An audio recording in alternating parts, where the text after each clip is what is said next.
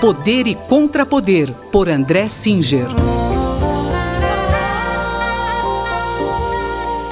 Professor André Singer, hoje o ministro Alexandre de Moraes determinou buscas e apreensões em endereços de suspeitos eh, de disseminar fake news. Como o senhor analisa esse fato?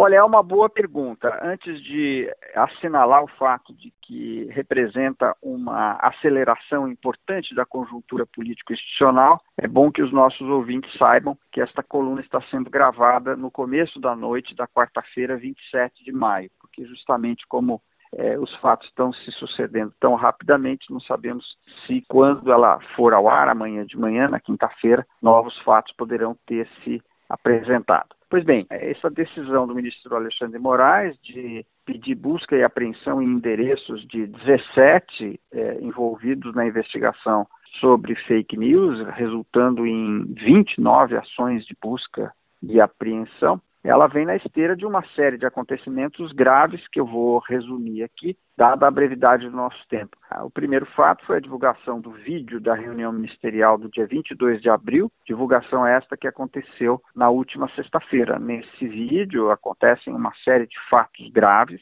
é, que indicam é, a marcha autoritária que temos hoje no Brasil, conforme já temos conversado aqui na Rádio USP, entre outros fatos, uma fala do presidente da República é, que se diz favorável ao armamento da população para resistir à orientação de isolamento social que governadores e prefeitos estão é, implementando, tendo em vista o espraiamento do coronavírus e as orientações da Organização Mundial da Saúde, que são nessa direção de isolamento social. Na sequência, ontem, na terça-feira, 26 de maio, a Polícia Federal fez uma operação é, de busca e apreensão também no palácio do governador Wilson Witzel, do Rio de Janeiro, e independente do fato de que possa ou não ter havido desvios, o fato é que é, muitos analistas interpretaram esta ação é, como resultado já da mudança que foi feita na Polícia Federal, particularmente do Rio de Janeiro, pelo presidente da República,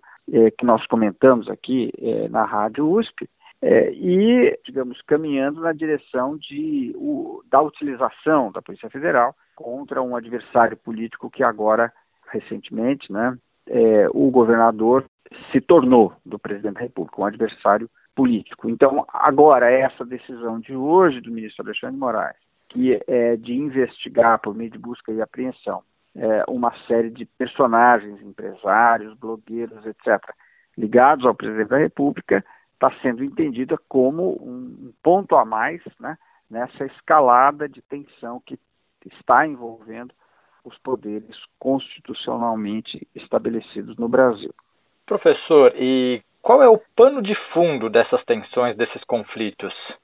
Bom, de maneira muito breve, porque o nosso tempo vai, vai se esgotando, trata-se, na verdade, de um processo que decorre da tentativa do presidente da República de alargar o seu próprio poder, dissolvendo aquilo que até dá nome à nossa coluna, que é poder e contrapoder. Ele está tentando é, diminuir e, se possível, até eliminar os contrapoderes, né, os freios e contrapesos que o nosso sistema político colocou na forma, por exemplo, da independência do poder judiciário, do poder legislativo, de forma a limitar o poder executivo, coisa também que acontece reciprocamente, porque o poder executivo deve também limitar o poder é, do, do legislativo e do judiciário. Na verdade, trata-se de um sistema inventado pelos norte-americanos no século XVIII e que o mundo inteiro acabou adotando, que procura garantir que não existirá uma marcha para a ditadura em, em, nenhum caso, ou seja, é uma forma de garantir a democracia. O que nós estamos assistindo, na verdade,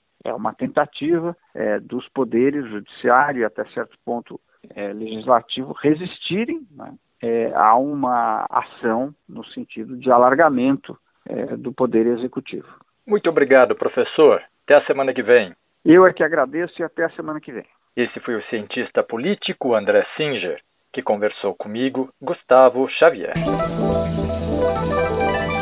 Poder e Contrapoder, por André Singer.